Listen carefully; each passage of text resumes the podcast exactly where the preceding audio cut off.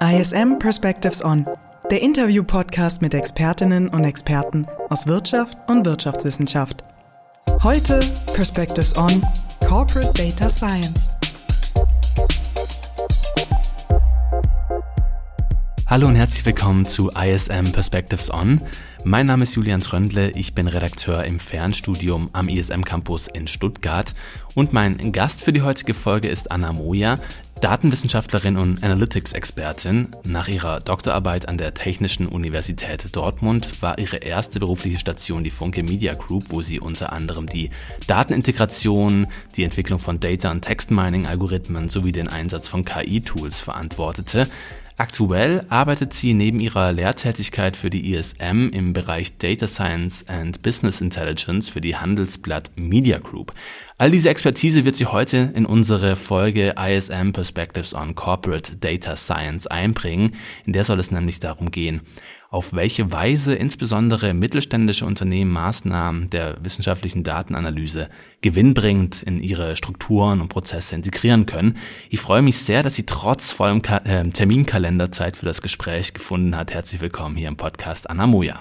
Julian, vielen Dank für die schöne Einführung und auch für die Einladung und die Möglichkeit, sagen wir so, meine Erfahrung mit euch zu teilen. Ich freue mich sehr über dieses Gespräch.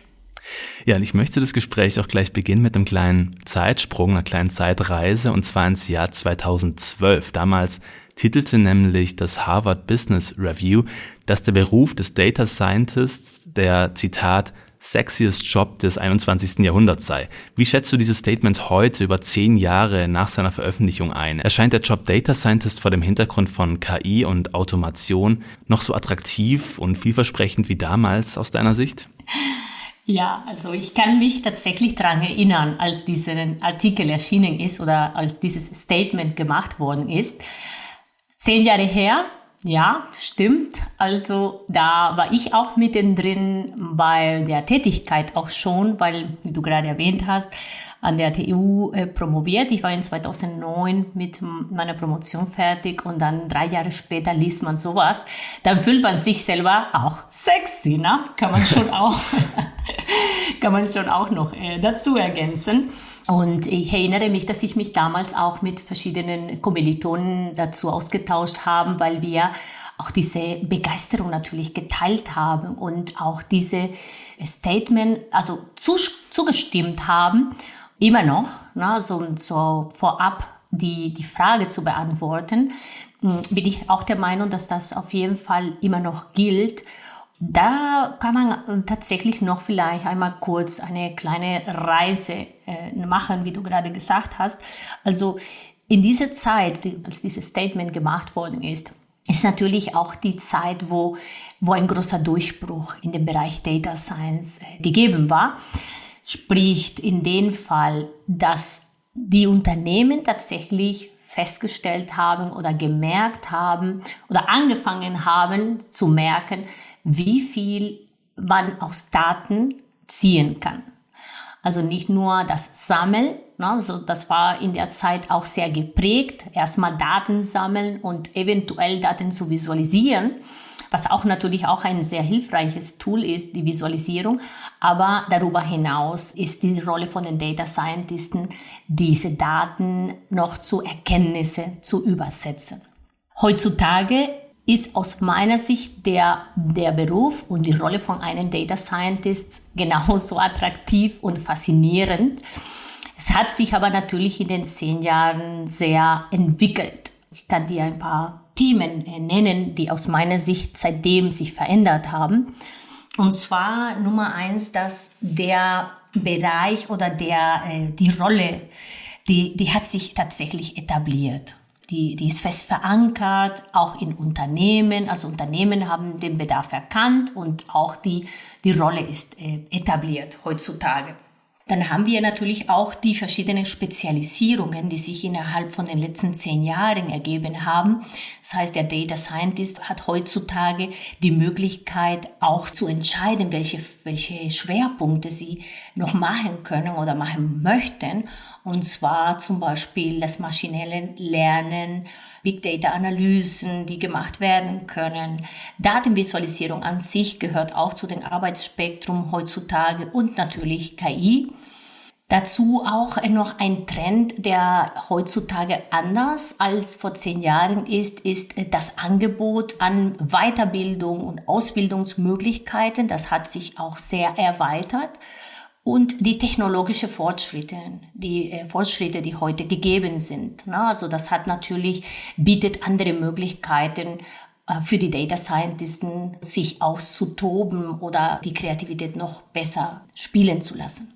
Jetzt hast du quasi schon alle Bereiche angesprochen, die ich heute im Interview so ein bisschen mit dir behandeln möchte. Ich würde aber gerne mal anfangen mit dem Bereich der Ausbildung, nämlich diese Schlagzeile, die ich vorher erwähnt habe im Harvard Business Review, die klingt ja schon auch auf den ersten Blick so ein bisschen unseriös, sexiest Job und das war auch ein großer Hype einfach damals. Dann gab es irgendwie Angebote für Bootcamps und ähnliches, wo man dann auch in wenigen Wochen scheinbar zum Data Scientist ausgebildet werden könnte. Welche Kompetenzen muss denn ein Data Scientist aus deiner Sicht haben? Braucht es dafür ein grundständiges Informatikstudium oder kann man die wesentlichen Kompetenzen tatsächlich so schnell und niederschwellig lernen, wie es solche Angebote von sich sagen? Ja, ich finde das äh, in dem Moment tatsächlich sehr, sehr witzig, die Möglichkeit zu haben, diese, diesen Punkt anzusprechen, den du gerade erwähnt hast, weil tatsächlich gab es solche Angebote. Also werde Data Scientist in einer Nacht oder in sechs Monaten, in drei Monate. Und ähm, dieser Trend, der war auch präsent, aber mittlerweile hat man festgestellt, na, dadurch, dass der Beruf äh, etablierter ist, hat man gemerkt, dass man tatsächlich ein, viele Voraussetzungen und Kompetenzen erforderlich sind. Natürlich diese Cocktail an Kompetenzen, die man sich eventuell äh, selber gestaltet oder je nachdem, ob man einsteigen muss in diesen Beruf, hängt davon ab, von den persönlichen Wünschen, wo man sich da weiterentwickeln möchte, welche Schwerpunkte man gehen möchte oder wie gesagt, ob das arbeitsbedingt so gebraucht wird, dass man bei den einen oder anderen oder die eine oder die andere Kompetenz beherrschen muss und dann natürlich auch die Ziele von der Person. Im Großen und Ganzen kann man aber auch tatsächlich über Kompetenzpaketen sprechen oder Kompetenzportfolio sprechen. Also wünschenswert wäre natürlich ein, ein Studium, Bachelor oder Master, zum Beispiel in verwandten Bereichen, wie zum Beispiel Statistik, Informatik, Mathematik, Physik, Ingenieurwissenschaften. Ne? Also da, da kommt auch der Ursprung sozusagen her, also aus dieser Kombination. Mm, und heutzutage gibt es natürlich auch viele Angebote, das zu studieren, aber auch Data Science als Studium zu machen. Das ist ähm, das, das Erste. Ne? Also wir bei der ISM selber bieten das auch an. Und in diesen Kompetenzen braucht man natürlich auch dieses analytische Denken. Das ist ähm, aus meiner Sicht eine der Hauptvoraussetzungen, der ein Data Scientist haben muss. Ne? Dieses kritisch hinterfragen, dieses sozusagen nicht direkt äh, eine Anfrage zu bekommen und direkt loszulegen, sondern sich auch überlegen, wie gehe ich systematisch vor. Dann hat man äh, natürlich auch Programmierkenntnisse, die sind erforderlich. Also heutzutage würde ich sagen, erforderlich zwingend. Es gibt verschiedene Programmiersprachen, die äh, äh, hilfreich sein können für einen Data Scientist wie R, Python, SQL, aus meiner Sicht auch ähm, immer noch total wichtig. Auch für Datenbanken, ne, also was auch eine Grundkenntnis sein muss, was Data Scientists ähm, haben müssen maschinelles Lernen, künstliche Intelligenz, Kenntnisse in Datenvisualisierung. Ne? So sind schon verschiedene Sachen, die ich hier erwähne. Und ähm, in der letzten Zeit immer steigend der Bedarf an Projektmanagement-Fähigkeiten bei den Data Scientisten, sowie auch das Thema Datenschutz und Ethik. Das sind auch ähm, Bereiche, die sie herrschen müssen. Das ist ein sehr, sehr umfassendes Kompetenzportfolio, was du jetzt da ansprichst. Damals in dem Harvard Business Review Artikel wurde das noch recht klar runtergebrochen und beschrieben als eine Kombination aus wissenschaftlichem Hintergrund und informatischen und analytischen Fähigkeiten. Die hast du jetzt auch schon angesprochen. Gilt dieses Beschreibungsprofil im Grunde äh, für dich heute immer noch oder gibt es wesentliche Aspekte, die da aktualisiert werden müssten? Du hast schon so Sachen wie Machine Learning und künstliche Intelligenz angesprochen. Wie kann man denn sowas auch in eine Ausbildung integrieren? Weil es ändert sich ja auch so rapide. Ja, das stimmt. Also dann muss man aber dazu ergänzen, dass auch zu diesem Kompetenzportfolio sollte auch gehören fortlaufende Weiterbildung und Lernbereitschaft. Also man muss dann zeitgemäß bleiben und auch mit dieser Entwicklung mitgehen, neugierig bleiben. Trotzdem, was du gerade angesprochen hast, finde ich immer noch sehr gültig. Das heißt, der Ursprung von dieser Disziplin ist noch sehr aktuell. Also Ursprung in der Wissenschaft und äh, die Kombination mit den Unternehmenssicht ist das, was dann tatsächlich diesen Beruf so ausmacht. Das heißt, die wissenschaftliche Seite, ne, die, so wie man sie kennt, also die ist immer noch sehr präsent und ich versuche das auch selber persönlich, das auch beizubehalten. Und das meinte ich auch äh, vorhin, als ich erwähnt habe, dass es nicht nur darum geht, okay, eine Anfrage, dann lege ich direkt los, sondern es wäre schon sehr hilfreich oder etwas, was mir persönlich auch sehr in meinem Werdegang geholfen hat, war, die Fragestellungen nicht nur als schnell beantwortete Fragen zu betrachten, sondern kleine Forschungsprojekte. Das heißt, ne, welche Daten habe ich? Welche Methoden soll ich anwenden? Und das ist tatsächlich das, was am Ende die, der Erfolg von einer Analyse ausmacht. Und wenn man das so äh, vergleicht mit der Wissenschaft, also man kann sagen, dass an sich das ehrlich gesagt fast eins zu eins übertragbar ist. Die Methoden, die Algorithmen, die sind die gleichen. Nur die Fragestellung ist ein bisschen anders. Also das heißt, äh, während wir in der Wissenschaft über Hypothesentests sprechen, sprechen wir in der Unternehmenswelt über AB-Testing zum Beispiel für Maßnahmen. Das ist so das, was man immer im Hinterkopf behalten muss, ne? dass ähm, trotz allen Trends, die man heutzutage hört, der Ursprung von diesem von dieser Beruf bleibt immer noch in der Wissenschaft. Dieser Ursprung im wissenschaftlichen Feld, den würde ich jetzt gleich nochmal aufgreifen, weil du sagst ja, es ist nicht unbedingt so, dass Data Science jetzt irgendwie in der Businesswelt verankert ist, sondern wirklich auf diesen Ursprung im wissenschaftlichen Feld zurückweist. Kannst du uns mal kurz skizzieren, seit wann es Data Science, also der Begriff und die Disziplin gibt und wie die wissenschaftliche Datenanalyse mit den Datenanalysen zusammenhängen, wie sie im Kontext von Unternehmen zum Einsatz kommen. Du hast es jetzt schon so ein bisschen skizziert, aber vielleicht nochmal, wie, wie man das konkret macht, wie diese wissenschaftlichen Ansätze, wie die konkret in Unternehmen dann auch Einzug erhalten. Also ich selber kenne den Begriff seit zwei, in 2000, im Jahr 2006. Ich bin nach Deutschland gekommen und eine, äh, eine Promotion in Statistik äh, zu machen an der TU Dortmund. Und ich war mittendrin bei meiner Promotion und dann hatte ich gehört, dass die Technische Universität angefangen hatte, einen äh, Master in Datenwissenschaft anzubieten. Stell dir es vor, 2006. Und äh, dann hatte ich gedacht, wow, das, das ist genau die Kombination, die mir tatsächlich gefällt. Ne? Also ich habe Statistik immer geliebt und Mathematik. Aber dann kam diese zusätzliche Komponente mit dem Programmieren und mit dem Fachbereich Informatik. Diese drei Bereiche wurden kombiniert und daraus ist dieser Mix an, an, für diesen Studiengang entstanden. Den Begriff gibt es viel früher, aber ich gebe zu, das war so meine Anfänge in, diesen, in diesem Feld.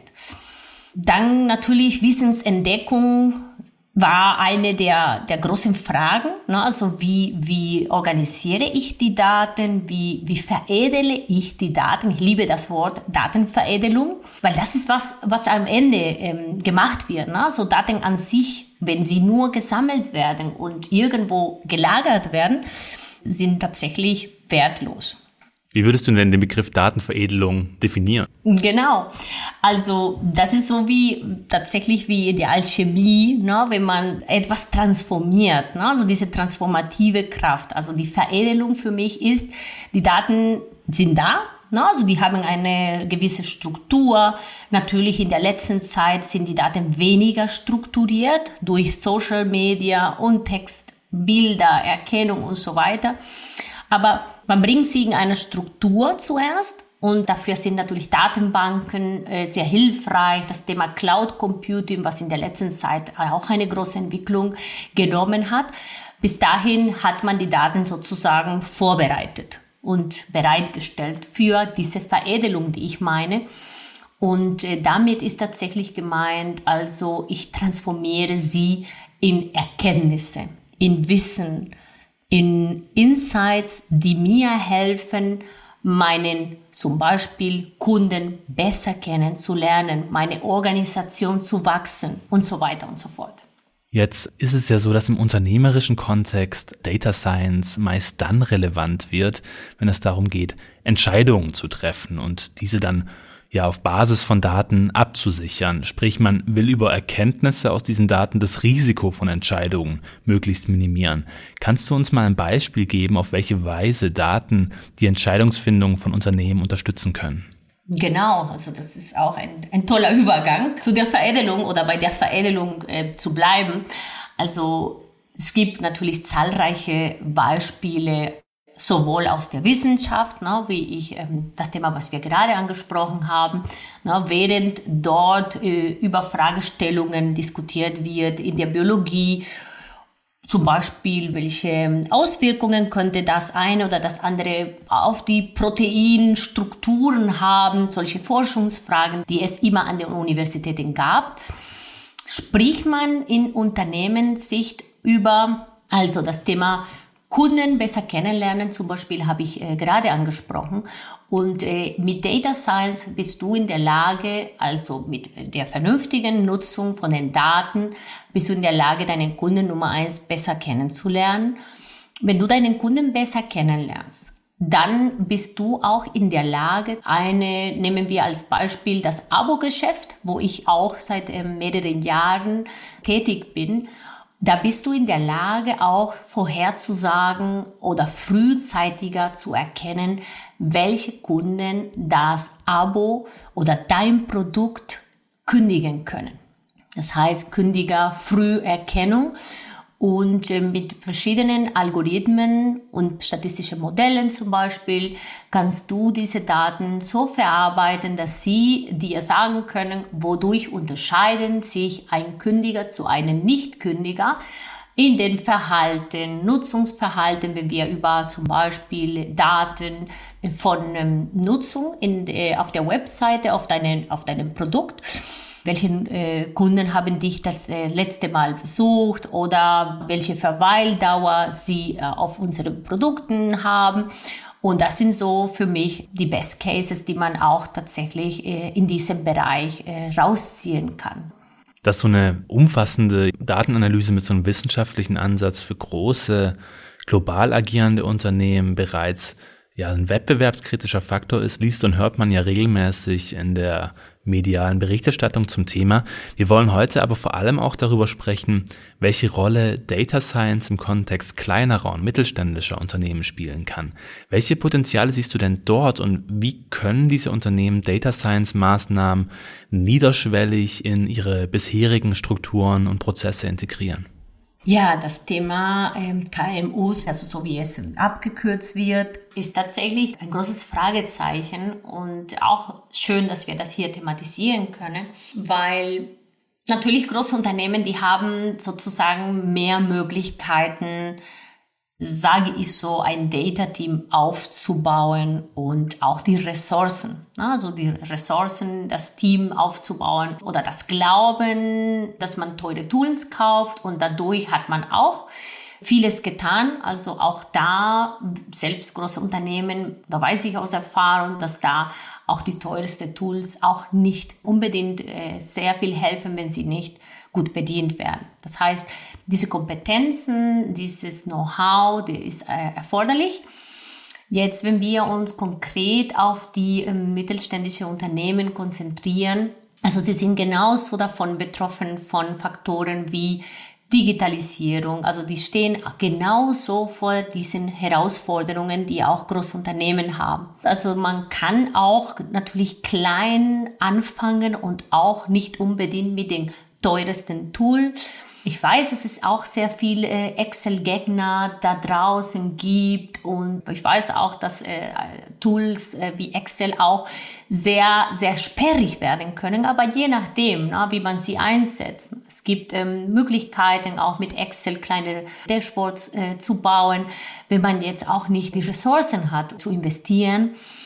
Man kann zum Beispiel auch nicht unbedingt den teuersten Data Scientist in, in das Unternehmen holen, sondern man kann sich auch umhören und schauen, welche Mitarbeiter von denen, die ich jetzt habe, wer weiß in welchem Bereich, Controlling, Marketing und Vertrieb, wer von ihnen hat eine Datenaffinität, Nummer eins, und das Interesse, sich in diesem Bereich weiterzuentwickeln.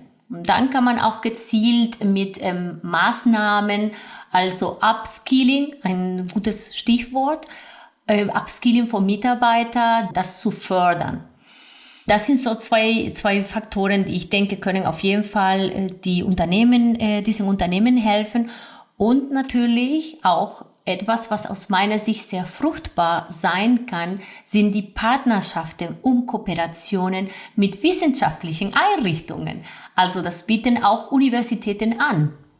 Du würdest also äh, argumentieren, dass eine Kombination auch sinnvoll ist. Expertenhilfe von außen zu rekrutieren, aber auch vielleicht Schulungsmaßnahmen der bereits vorhandenen MitarbeiterInnen anzubahnen und ähm, auf dem Weg dann auch eine Datenliteracy innerhalb des Unternehmens ähm, voranzutreiben.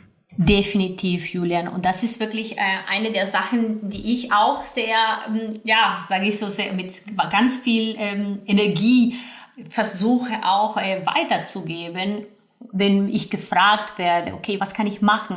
Muss ich unbedingt äh, jetzt sofort ein Data-Team aufbauen? Wie gesagt, für kleine oder mittelständische Unternehmen kann man, äh, Hauptsache fängt man an und bleibt man tatsächlich nicht nur vor diesen Berg und vor diesem Traum. Also ich wäre gerne oder ich würde gerne, sondern wirklich einfach loslegen und sich mm, über Kooperationen umhören, auch vor allen Dingen an den Universitäten. Da gibt es auch sehr viel Potenzial, Masterarbeiten, Bachelorarbeiten, die man auch in diesem Bereich machen kann. Da kann man direkt auch Use Cases aus diesem Unternehmen mitnehmen. Und ich weiß aus Erfahrung, dass viele Universitäten auch dafür sehr ähm, zu begeistern sein können. Hm. Es werden ja verschiedenste Bereiche genannt, wenn es darum geht, was Data Science für KMUs alles leisten soll. Die Absicherung von Entscheidungen haben wir bereits als übergreifendes Ziel angesprochen. Außerdem soll Data Science im Bereich der prädiktiven, also der vorhersagenden Analyse sowie im Risikomanagement zum Einsatz kommen. Welche Bereiche sind aus deiner Sicht für kleine und mittelständische Unternehmen da besonders relevant? Wo können sie da Data Science besonders gut einbringen? Ja, also die, die Palette ist tatsächlich sehr breit. Also man kann von kleinen Fragestellungen, also bis hin Risikoschätzung und so weiter. Also da wäre tatsächlich ähm, etwas eingeschränkt, einen bestimmten Bereich zu nennen. Deswegen, das glaube ich, kommt tatsächlich auf das äh, Unternehmen an und auch die Ziele, die diese Unternehmen haben. Ich denke, oftmals herrscht in solchen Unternehmen auf Seiten der EntscheiderInnen auch die Sorge, dass die Datenanalysen am Ende bloß eine weitere Aufgabe äh, sind, die eigentlich nichts mit dem Tagesgeschäft zu tun haben und vor dem Hintergrund ja eh schon einem großen Fachkräftemangel, Ressourcen fressen zusätzliche. Ähm, was entgegnest du, wenn du solche Argumente hörst? Beziehungsweise wie kann man vermeiden, dass die Datenanalyse am Ende dann doch nur zum reinen Selbstzweck wird, aus der dann keine, ja, entscheidungsrelevanten Informationen auch für das Unternehmen abgeleitet werden? Das ist äh, ein super Punkt, weil tatsächlich ist das so, dass wenn die Erkenntnisse aus deren Analysen nicht verwendet oder nicht in Maßnahmen übersetzt werden, bleibt das tatsächlich als Selbstzweck. Und ähm, das betrifft nicht nur die Sammlung von Daten, was ich auch am Anfang angesprochen habe. Also das ist natürlich auch noch der Worst Case. Das heißt, man sammelt, sammelt, sammelt, sammelt Daten, man lagert sie, man denkt, okay, ich tue schon was, äh, ich sammle die Daten da und am Ende hat man auch am Ende des Jahres eine teure Rechnung dafür, dass man diese Daten irgendwo gelagert hat.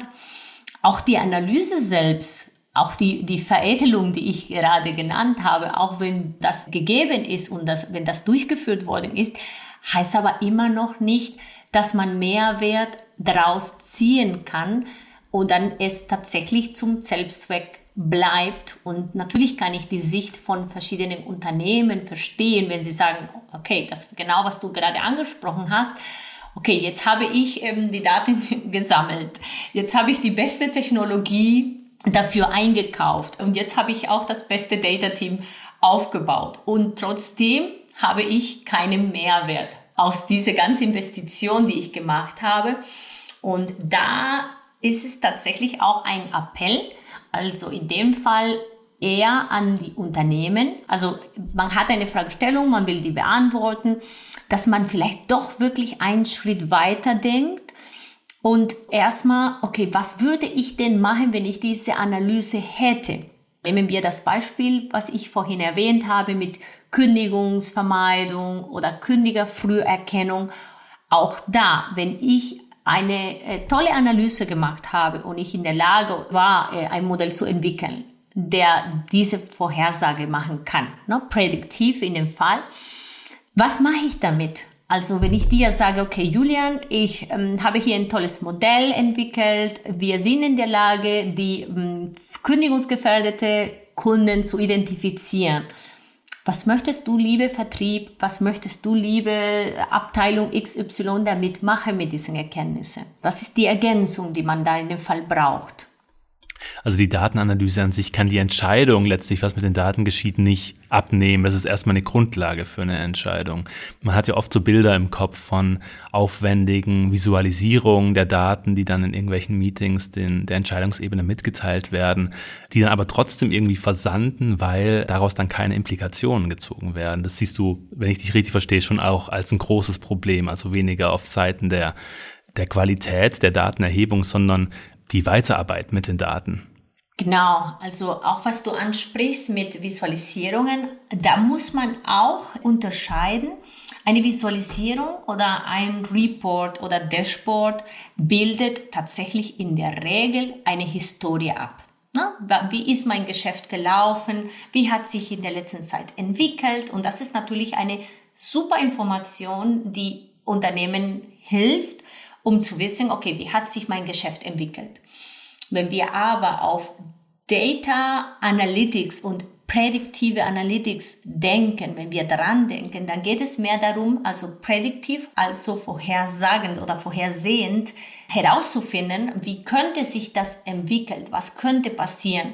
Und da muss man genauso vorausschauend auch denken. Na, bei der Entscheidungsfindung, dass man auch nicht nur diese Erkenntnisse hat, sondern auch, okay, was würde ich denn in dem Fall ähm, machen, wenn ich diese Erkenntnisse hätte? Trotzdem hast du das Thema Datenqualität erwähnt, ähm, ist ein Thema, was auch wirklich im Auge immer beibehalten werden muss. Nun werden durch KI und Möglichkeiten der Automation vielmals Prozesse im Bereich der Datenanalyse komplett aus Menschenhand gegeben, da angenommen wird, dass so schneller und effizienter auf neue entscheidungsrelevante Informationen reagiert werden kann. Du bildest aber dennoch nach wie vor angehende Data Scientists aus. Wie siehst du denn zukünftig deren Rolle und Aufgaben in Unternehmen vor dem Hintergrund, dass der Trend hin zu KI und Automatisierung zukünftig äh, sicher noch an Dynamik gewinnen wird? Mit diesem Hintergrund, mit dem KI-Hintergrund und Automatisierung kann man auch tatsächlich noch behaupten, dass die Rolle von den Data Scientist bei der Extraktion von, von Erkenntnissen aus Daten bestehend bleibt. Es ist so, dass verschiedene Aufgaben sich verändert haben und eventuell hat man jetzt mehr Möglichkeiten durch die Technologie also repetitive Aufgaben eventuell abzulagern oder selbst, also die, die technologische Entwicklung hat tatsächlich dazu geführt, dass Data Scientist vielleicht diese lästige Aufgaben, die, die sie ein bisschen zur Seite gelegt werden können. Aber wiederum sind auch neue Aufgaben entstanden. Also zu diesen Kern, zu diesen Kernkompetenzen, die ich am Anfang erwähnt habe, kommen Sachen auch dazu, wie zum Beispiel das Thema Data Literacy in den Unternehmen. Also Data Scientists sind jetzt noch mehr dazu verpflichtet, auch den, ich benutze das Wort jetzt, obwohl ich das Wort selber nicht mag, also Stakeholders, das kann man vielleicht so übersetzen als die Personen, die die Anfragen stellen oder die eine Frage haben und an diesen Data Scientist kommen und sagen, okay, ich möchte diese Frage beantwortet haben. Diese Personen, die müssen auch von Data Literacy verfügen und wenn das nicht organisationstechnisch noch nicht gegeben ist, wird auch eine Rolle von den Data Scientist, diese Person, diesen Stakeholder, das zu erklären. Hm, also didaktische Aufgaben auch zu übernehmen, ein Stück weit. Richtig, das stimmt, weil auch wenn du deine Erkenntnisse äh, mitgeteilt hast und sie nicht verstanden werden, dann bleiben sie auch immer noch nutzlos. No, wir haben gerade über Selbstzweck äh, gesprochen, auch wenn der Data Scientist denkt, ich habe jetzt meine Aufgabe getan, ich habe es weitergegeben. Man muss aber auch tatsächlich, äh, wie du das schön beschrieben hast, diese didaktische Aufgabe noch erfüllen und dann dafür sorgen, dass der Stakeholder das verstanden hat. Vor allen Dingen, weil wir haben gerade das Thema äh, Datenqualität angesprochen. Das wird immer wichtiger, weil dadurch, dass mehr, mehr, mehr, mehr Daten gesammelt werden, na, man denkt auch manchmal, mehr ist mehr, aber in dem Fall ist Qualität tatsächlich wichtiger als Quantität. Dann hat man auch diese Fähigkeit zu haben, interdisziplinär zu arbeiten. Es ist nicht mehr so, dass die Data-Kollegen oder die Data Scientists dann in den Keller äh, sitzen und vor sich programmieren, sondern man muss dann auch dieses Verständnis haben. Und das Thema Ethik und Datenschutz, das ist äh, etwas, was man auch da noch intensiver verfolgen muss. Wenn ich dir jetzt so zugehört habe, was das Aufgabenprofil eines Data Scientists betrifft, dann merke ich schon, dass du da auch eine Zukunft siehst für diesen Beruf und auch irgendwie der Beruf auch weiterhin so attraktiv sein wird, wie es eingangs beschrieben wurde im Artikel vom Harvard Business Review. Wie würdest du denn einschätzen, was jetzt in, in Zukunft vor dem Hintergrund der Entwicklung technologischer Art auf äh, den Beruf noch zukommen wird? Wird es noch weitere Transformationsprozesse geben und wie kann vielleicht auch die Ausbildung von Data Scientists auf diese Entwicklung reagieren? Ja, also definitiv bleibt das ein attraktiver äh, Beruf Ne? Also faszinierend. Ich bin immer wieder begeistert dafür, also immer zu begeistern und immer davon begeistert, wie, wie viel Magie äh, daraus entstehen kann. Ne? Also man zaubert äh, auch tatsächlich. Und ähm, was die Zukunft angeht, ich denke auf jeden Fall, dass das weiterhin ein sehr attraktiver Beruf bleibt und sehr geprägt, aber das muss man natürlich auch noch dazu ergänzen, also sehr geprägt von den technologischen Fortschritten. Und die Nachfrage von gesteuerten Entscheidungen zu treffen im Unternehmen, das ist steigend. Also das denke ich, das wird sich nicht verändern. Und ähm, auch die Anwendung von Datenanalyse ist jetzt schon sehr geprägt und etabliert, wie ich genannt habe, aber das wird wachsen. Trotzdem ist es wichtig, äh, auch äh, für die äh, Audience oder für, für, unsere Zuhörer, auch Leute, die äh, dafür interessiert äh, sein können, Data Science, äh, diesen Beruf sich zu entwickeln, also, dass man verschiedene Fähigkeiten fördern muss, damit man immer am Ball bleibt. Die Fähigkeit von zum ähm, Lernen, das, das muss bestehen bleiben. Also das Thema maschinelles Lernen wird weiterhin sehr wichtig sein. Und ähm, ich habe auch angesprochen, das Thema Kommunikationsfähigkeit. Ne? Also das, das wird immer mehr gefragt. Und äh, Qualitätsmanagement, Fehlerbehebung habe ich auch angesprochen und Anpassungsfähigkeit. Also es ist so, man, man muss schon, also dadurch, dass die Technologie sich auch schnell entwickelt, müssen Data Scientists auch in der Lage sein, sich an diesen Gegebenheiten anzupassen. Dann kommt dazu das Businessverständnis. Ne? Also es ist so, dass ähm, tatsächlich reicht es nicht aus, wenn man sich mit den Methoden auskennt. Ne? Also man muss schon auch wissen, wofür mache ich das. Und das Thema, also Selbstorganisation, Zeitmanagement und Priorisierung wird immer wichtiger sein. Ich stelle das auch fest in dem Team, was ich leite. Eine der wichtigsten Sachen tatsächlich äh, ist, dass äh, sie die Möglichkeit haben, selbst organisiert zu arbeiten, klare Aufgaben. Und dafür muss ähm, der Data Scientist auch in der Lage sein, Zeitmanagement zu machen. Ne? Für ihre Projekte, wie ich das genannt habe, für die Forschungsprojekte. Also ein sehr umfassendes Kompetenzprofil, was auf zukünftige Data Scientists da zukommt oder was von ihnen erwartet wird. Wer sich mehr für die Ausbildung und das Thema generell interessiert, der findet unter der Folge in den Show Notes einen Link zum Masterstudiengang Data Science hier an der ISM. Anna Moyer war das, Dozentin an der ISM im Bereich Data Scientist und Business Intelligence und Abteilungsleiterin im Bereich Data Science and Analytics bei der Handelsblatt Media Group. Vielen Dank für das Interview und die äh, spannenden Einblicke in deine Arbeit. Ich danke dir auch für die, für die tolle Gelegenheit. Ich, es hat sehr, sehr viel Spaß gemacht und ich hoffe, dass unsere Zuhörer äh, auch genauso begeistert sind und dass es euch auch gefällt. Vielen yes. Dank. Hoffe ich auch. Die nächste Ausgabe von ISM Perspectives On hört äh, ihr dann am Montag, dem 11. März. Bis dahin und vielen Dank fürs Zuhören. Alle im Interview genannten Quellen findest du in den Show Notes zur Folge. Der Podcast ISM Perspectives On wird präsentiert von der International School of Management. Besuche unsere Website ism.de für alle Infos zu den angebotenen Bachelor- und Masterstudiengängen aus dem Bereich der Wirtschaftswissenschaften.